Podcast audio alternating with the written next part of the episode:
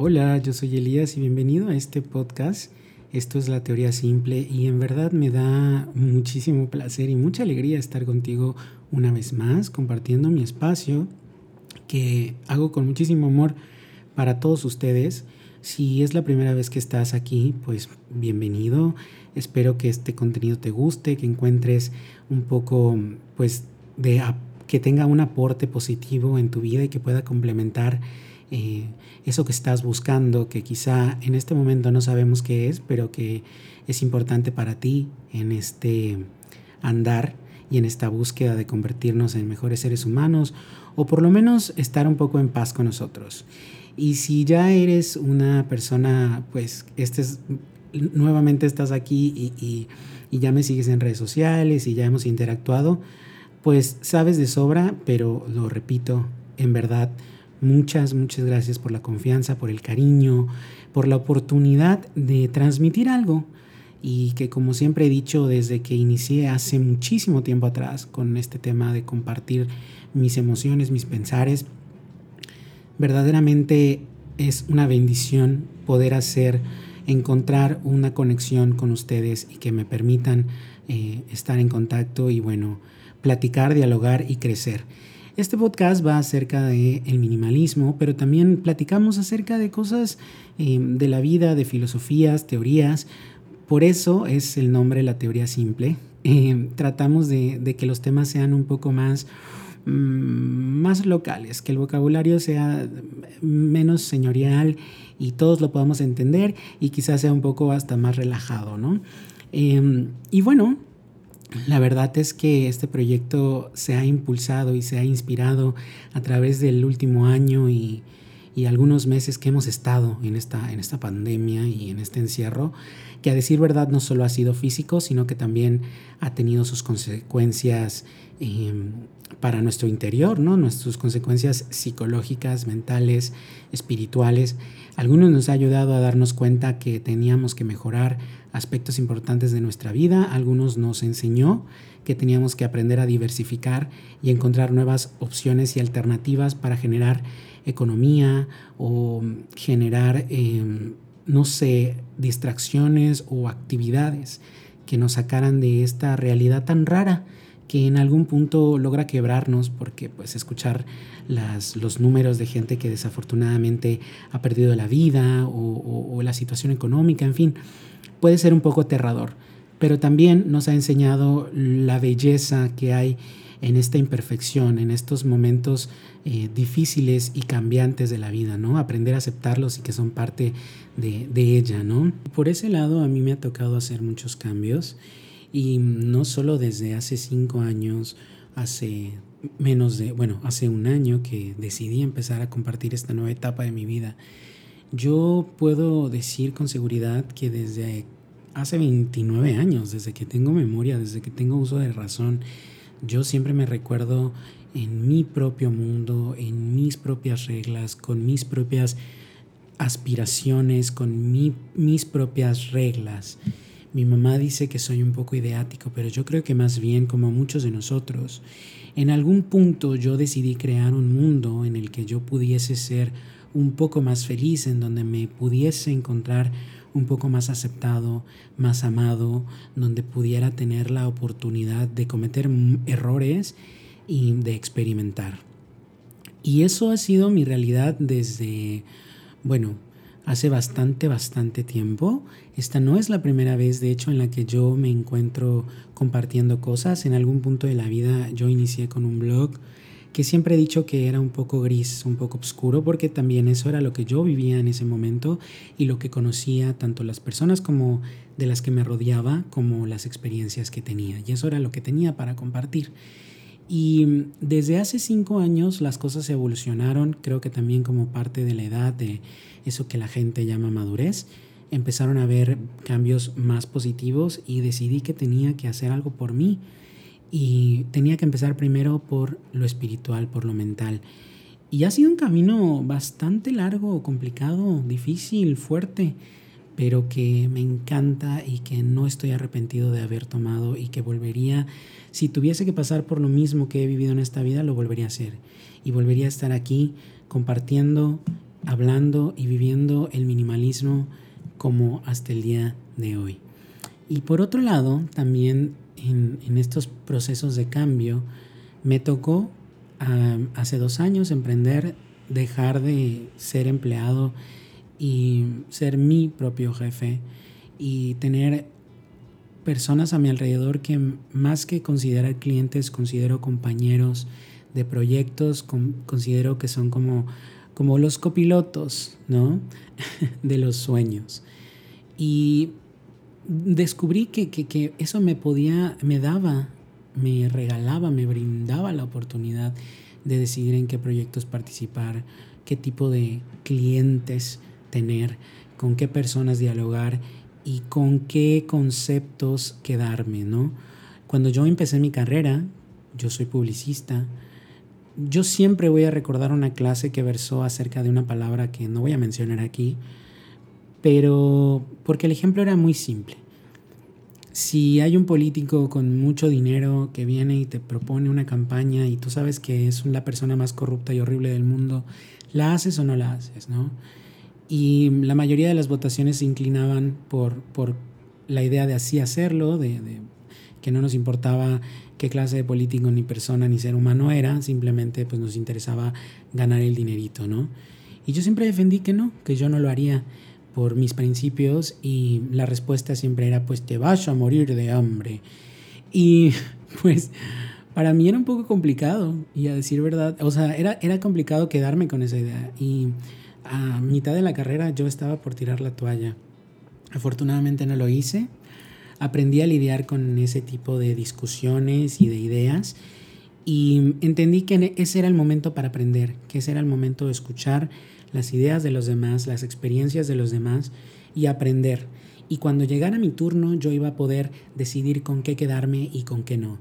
En su momento, por supuesto, para mí eran ataques directos y era como que la gente no me entendía y me veían como un hippie frustrado, como alguien que solo quería llevar la contra. Y después entendí que no, que realmente eran grandes maestros que me estaban enseñando algo que algún día llegaría. Y ese día llegó hace muy poco tiempo cuando por fin pude darle carpetazo a, diferentes eh, prospectos que no, la idea no me hacía, no me hacía gracia, yo no me sentía enamorado de sus proyectos. Em, me enseñó también a, poder defender y a abrazar a quienes confiaban en mí, sus proyectos, y yo sentía ese amor y esa fuerza y esa pasión y entregarme 100% a ellos. Y aunque como emprendedor y sobre todo nuevo eh, empresario, nuevo, em, este, nuevo talento, lo que sea, pues vas buscando tu espacio y a veces hay que pues bajarse un poco del, pedestal, ¿no? Y ser más flexible. No sé si me, me, estoy explicando, pero creo que descubrí también que para mí eso no tenía ningún peso ni me estaba costando nada porque me estaba llenando algo más que la cartera, me estaba llenando el corazón. Y todo esto, esta introducción la hago porque para mí es muy importante hablar del día de hoy, de una filosofía que eh, me topé hace muy poco tiempo. Estoy en una etapa, las últimas semanas las he pasado en una etapa de transición, incluso geográfica. Me moví de lugar, salí de casa de mi mamá y ahora vivo en pareja, cosa que me tiene muy contento, completamente independiente. O bueno, trato de completamente independiente, de ser completamente independiente. Y pues estoy muy contento, pero también yo tenía como que mi visión, porque yo he de confesar que en mi mundo minimalista eh, tengo muchos clichés, tengo, tengo los switch encendidos de muchos clichés del minimalismo. A mí, eh, una de las razones también que me llamó la atención de esta filosofía y este estilo de vida, por supuesto que fue la estética, por supuesto que fue la, la arquitectura. Em, yo tengo algunas nociones de fotografía, no me puedo considerar un fotógrafo, jamás eh, me atrevería a insultar a mis amigos fotógrafos ni nada, pero tengo gusto por la fotografía, tengo gusto por la estética. En, en algún punto soñé con ser un fotógrafo editorial o trabajar o tener mi propia editorial. Como que este mundo del diseño, este, como muy pulido, siempre me llamó la atención. Entonces, cuando de manera arquitectónica y de diseño interiores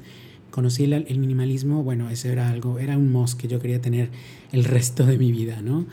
Y mm, bueno, también obviamente en, el concepto que muchas veces te venden de todo blanco y una estética perfecta y la pulcritud total, ¿no?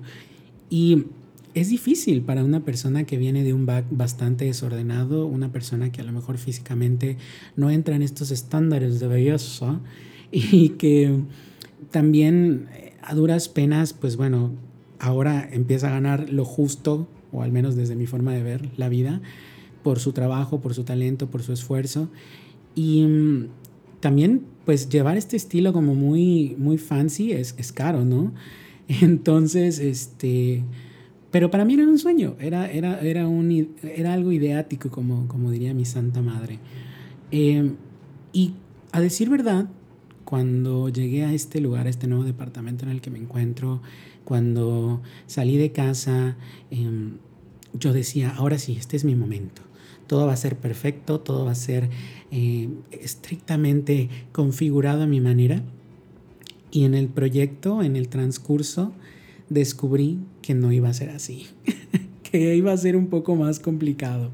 Y yo decía, pero ¿cómo? Si tengo años este, poniendo en orden mi vida y las cosas y mi filosofía y mi estética y, y, mis espacios y mis objetos personales, ¿cómo es posible que no todo sea tan perfecto como yo lo quería? Bueno, la realidad es que la vida, como lo comentaba al inicio del podcast, es así. Y buscando pues al retroalimentarme y entender por qué funcionan las cosas así y también buscando inspirarme en algún tipo de estética o decoración que pudiese implementar en mi nuevo espacio, en mi nuevo hogar, me topé pues con esta tendencia que ahora se va a poner muy de moda, acuérdense de mí, eh, Japandi, que es una combinación entre la estética nórdica y el minimalismo, pero que dentro de ese universo tiene una filosofía, una estética también. ahora es parte también de, un tema de diseño de interiores, pero es una filosofía que tiene muchísimos años, de hecho más de 700 años. Y estoy hablando de Wabi Sabi. Cuando yo leí esto dije como wasabi, o sea, de qué me están hablando? Entonces decidí buscar información y, y hacer como mi investigación y descubrí algo que me encantó que verdaderamente nunca me, me hubiese planteado o me hubiera dado la oportunidad de plantearme,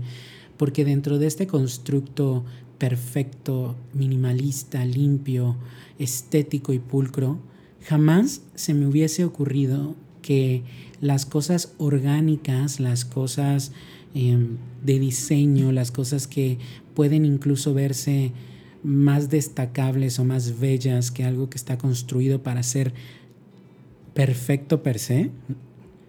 pudiesen ser más bellas y pudiesen tener más, te pudieran marcar más en la vida o en los espacios. Y de esto nos habla un poco Wabi Sabi. Voy a, voy a tratar de explicarme un poco mejor. Al final esta filosofía lo que nos dice es que dentro de este complejo mundo de la naturaleza, que está llena de cosas hermosas y de y de imágenes y de paisajes hermosas y que podemos considerar perfectas, existe una sencillez y una belleza imperfecta. A mí eso me brincó muchísimo y me marcó muchísimo, ¿no? El entender que no hay líneas perfectas, que no hay trazos perfectos, que no hay siluetas perfectas, va un poco de la mano con el discurso que hemos escuchado durante los últimos años acerca de aceptarse, de amarse, de empoderarse, pero tiene una historia de fondo, tiene algo muchísimo más allá. Eh, como les decía, esto es, esto es una, una filosofía que lleva más de 700 años y que se dice, la historia cuenta, que fue un, monje durante, durante un evento, una, una ceremonia del té, que bueno, él un poco en desacuerdo con toda la monotonía y con todo lo señorial que era el proceso del té y las tazas eh, de cerámica eh, japonesas que eran muy pulcras y muy bien detalladas. Él un buen día decide simplemente utilizar este, cerámica, unos, unos, unos, unos, artefactos de cerámica em,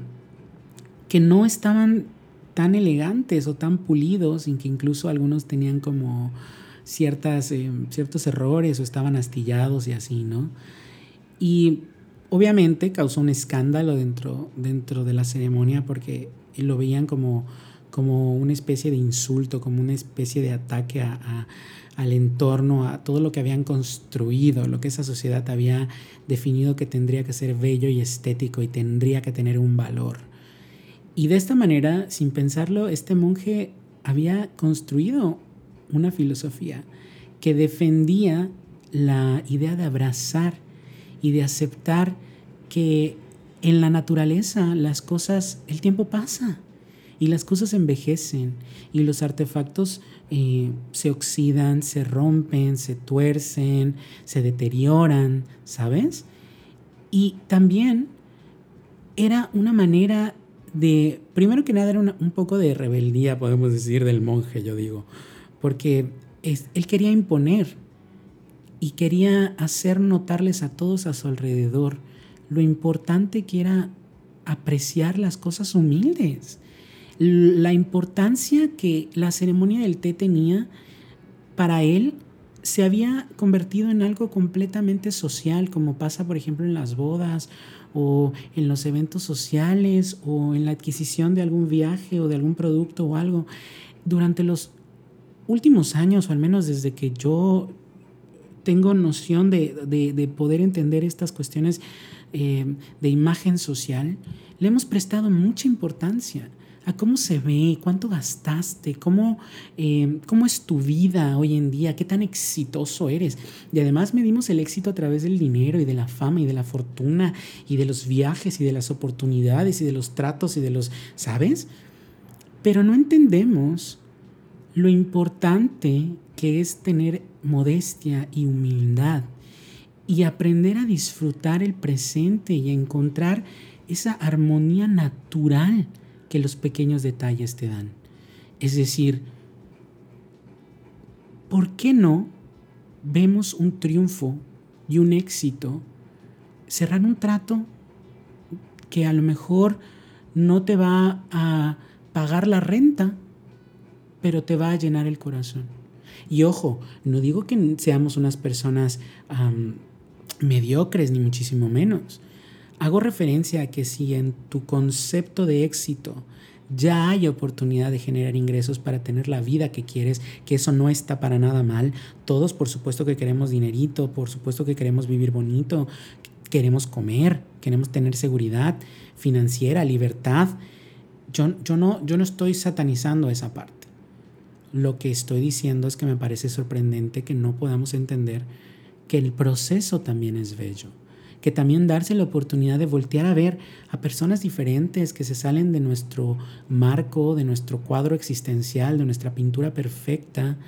que tomar un camino diferente, una decisión de pronto repentina, que, el corazón nos está dictando, que ser un poco salvajes y aventarse al vacío, también está padre, ¿no? y que el resultado final positivo o entre comillas negativo también es bello y es parte de. Y esos pequeños detalles y esas pequeñas experiencias nos van a conformar en un gran futuro. Y a lo mejor alguna persona que piense diferente me lo puede dejar, me lo pueden, me pueden escribir arroba Elías y me pueden mandar un DM por ahí, me pueden decir, no, estás bien tarado, no, no sabes lo que estás diciendo. O si estás de acuerdo conmigo o tienes algo más que aportar también, por favor, mándame un mensaje por ahí. Pero sí, o sea, ¿por qué no aprendemos a valorar esas, esas partes, no? Y, dentro del concepto, o llevando el tema del wabi sabi a la estética, a la parte em, de, la, de, la, ornamentación de, las, de los objetos, eh, algo que me llamó mucho la atención es que originalmente, ahora les digo, se está volviendo una tendencia un poco también y ya se hace de manera como siempre. Lo industrializamos y le quitamos absolutamente todo lo bello, toda la parte filosófica, pero bueno,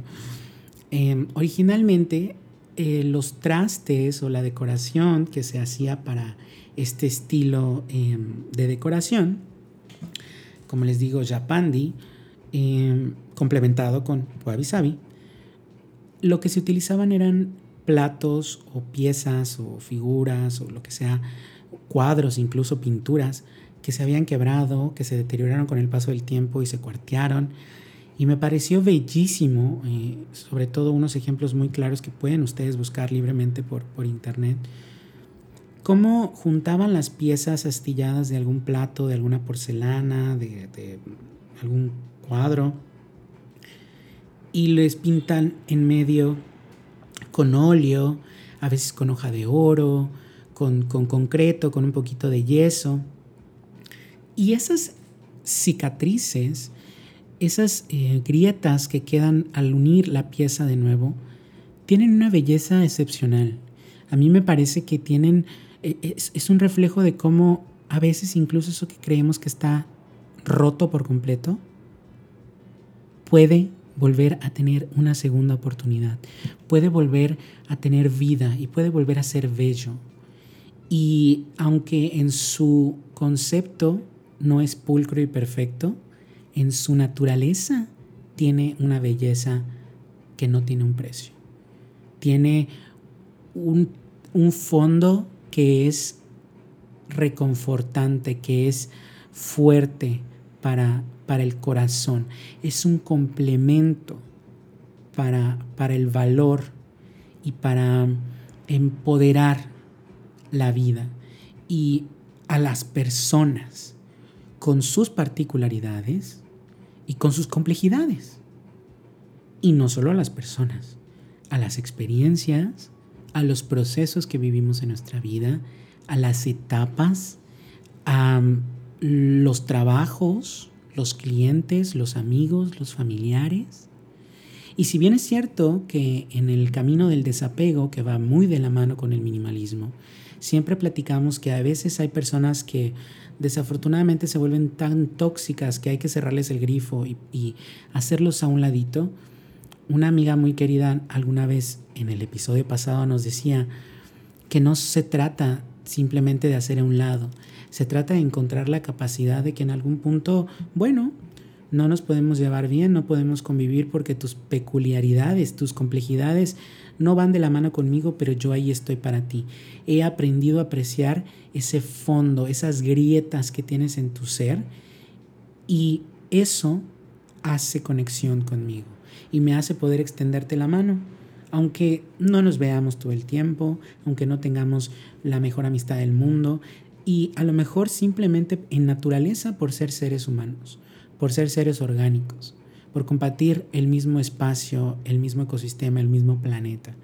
Lo mismo con los trabajos. Quizá este no fue el trabajo de mis sueños, quizá mi trabajo pasado no fue lo que yo esperaba y tuvo marcó muchas cosas en mi vida porque yo había pensado que este sería el último lugar, me había visto como una persona dispuesta a recibir órdenes, a ser un empleado y a y a dar mi vida y a dar mi talento y mi esfuerzo y mi tiempo a cambio de una paga y ya venir a mi casa y ser muy contento. Y cuando no funcionó, por supuesto que por dentro me sentía destruido. Pero después aprendí a ver que fue una gran enseñanza, que esas grietas que dejaron en mí me habían motivado a dar el siguiente paso y ese paso fue emprender. Y así me puedo ir con muchos ejemplos y con muchas otras, muchos otros puntos de vista, pero sobre todo creo que lo más importante, lo que se tendría que recalcar, lo que tiene que, que quedar muy claro aquí, es recordar eso, que esas irregularidades, que esas cosas que se salen de nuestro control, son parte de una creación divina. Y a veces se nos olvida. Y es verdad que puede ser un poquito complicado porque como al inicio les contaba, a veces uno ya tiene su plan de vida o tiene, incluso me acuerdo que en la secundaria o en la prepa creo, em, había una materia en la que te, ponían a hacer una especie de vision board o un tablero de la, del futuro, de la visión y, te ponían ahí cómo ves tu vida en un futuro, cómo no sé qué. Y claro que está muy bien tener un plan de acción para el resto de tu vida y poder imaginarte en grandes lugares o dependiendo también obviamente de tus creencias, de tu filosofía, de tu forma de ser, es bien importante tenerlo. Pero nos obsesionamos tanto con el resultado, tanto con la parte final, que no aprendemos a disfrutar el camino que no aprendemos a valorar y a reírnos de los errores que cometemos, que al final se vuelven aprendizajes, se vuelven enseñanzas, se vuelven eh, aportaciones divinas para que el resultado sea muchísimo mejor. Y por lo menos, al menos desde mi experiencia personal, aprendes qué es lo que quieres y qué es lo que no quieres en la vida. Es así de sencillo, es una teoría muy simple. Apreciar cada momento y disfrutar con amor todo lo que haces en la vida, incluso los errores y los momentos de fracaso. Aprender a ocuparnos en lugar, en lugar de, de preocuparnos. Y entender que los dolores y las experiencias de transición que a veces no tienen respuesta en nuestra vida, como la muerte, como el despido, como los pleitos familiares, como las relaciones que no funcionaron, como los negocios que quebraron, como una pandemia que llegó y transformó absolutamente todos los niveles de la vida social, de la vida económica, e incluso de la conexión y la comunicación eh, mundial entre naciones, por ejemplo, todo eso es parte de la vida. Hay que reconocer que se puede y se tiene que aprender a vivir con ello. E incluso, aunque suene muy complicado, aprender a disfrutarlo. Porque al final eso también forma parte de la vida eso también está dejando una enseñanza. Y claro que hay que sufrirlo. Y claro que hay que llorarlo. Y por supuesto que tienes el derecho a vivir tus emociones y a sufrir y a gritar y a reír y a vivir, porque eso es la vida, complementada con un poquito de wabi sabi. Así que bueno, yo espero que si el tema les llama la atención, se tomen el tiempo de buscar un poco más acerca de esta filosofía, de esta estética, de este concepto em, de, decoración, de la historia del por qué, que se dediquen a, a ver quién era este monje y tal, porque realmente, aunque esto es algo que seguramente muchos eh, desde otro punto de vista ya conocían, me pareció el día de hoy importante compartirlo, abrir el micrófono y hablar de esta manera y, decirles que por lo menos a mí me ayudó a entender algunas cositas, algunos cabos que estaban por ahí sueltos y a darme cuenta que si no empiezo a hacer algo por aceptar que la vida es así, que los cambios son buenos y que aunque a lo mejor yo me esfuerce y me esfuerce y me esfuerce, van a ver algún tipo de roce o de, de situación que se me salga de las manos y que si no aprendo a reírme de eso, nunca voy a poder ser feliz, nunca voy a aprender a amar y, y, nunca voy a, a, a, ser constante en lo que hago. Y por eso también abro paréntesis para decirles que este espacio, aunque es hasta el día de hoy muy chiquito, a mí eso me llena y me reconforta porque la idea de todo esto en algún tiempo pudo haber sido llegar muy lejos a una, a una audiencia gigante, pero en el transcurso de este aprendizaje y al añadir una pizquita de wabi sabi a todo esto, entendí que tenía que disfrutar a cada personita que ha llegado, darle su tiempo y, y, y dejar de definir mi mensaje y lo que yo tengo que compartir y, mi, lo que tengo que enseñar y las cosas que yo he aprendido y que quiero eh, transmitir, dejar de pensar que son poca cosa o dejar de pensar que le llegan a muy poca gente y más bien disfrutarlo y amarlo y echarle ganas y hacerlo con mucho, mucho, mucho, mucho amor. Así que yo les invito a seguir investigando acerca de esto. Quizá a ustedes, como a mí, también les pueda ayudar. Y si tienes algo que aportar, les repito, ahí está mi red social. Estoy en Insta, me encuentran como arroba Elías También está la página en Facebook por si quieren ir a, darle me gusta. Y bueno, la realidad es que la tengo por, por temas de de oficio nada más, pero también por ahí estoy, de pronto publico cositas y bueno, voy a intentar ser un poquito más constante con eso, aunque realmente, justo lo acabo de decir, mm, la, la, iniciativa y la motivación de todo esto no es estar encerrado el 100% en las redes sociales. Así que también a veces por eso como que mi red social, mi, mi red social principal que es Insta, baja y así, porque realmente no, no se trata de eso, simplemente es que quiero compartir cuando me siento motivado para compartir, cuando tengo algo importante que compartirles y que creo que les puede ayudar. Y hablando también de eso, en los próximos episodios vamos a empezar a tener invitados, ya estamos trabajando en eso, así que les dejo la puerta abierta para regresar. Este podcast está oficialmente a través de Anchor, pero eh, la plataforma para escucharlo oficialmente, por favor, en Spotify. Si no, pueden eh, utilizar cualquier otro reproductor de podcast, eh, ya sea Apple Podcast, Amazon Podcast y cualquier otro que tengan por ahí. Pero este, bueno, si lo hacen también, adelante, compártanme sus historias o sus comentarios a través de DM o como ustedes puedan hacérmelo llegar. Y por supuesto sus aportaciones para mí siempre son bien recibidas y sobre todo si les ayuda, si les motiva, háganmelo saber porque eso de verdad que me llena muchísimo el corazón y esa es la finalidad de todo esto. Entonces, pues yo soy Elías, no hay nada más que decir por el capítulo de hoy. Nos vemos en el próximo capítulo, les mando un fuerte beso, un abrazo. Bye.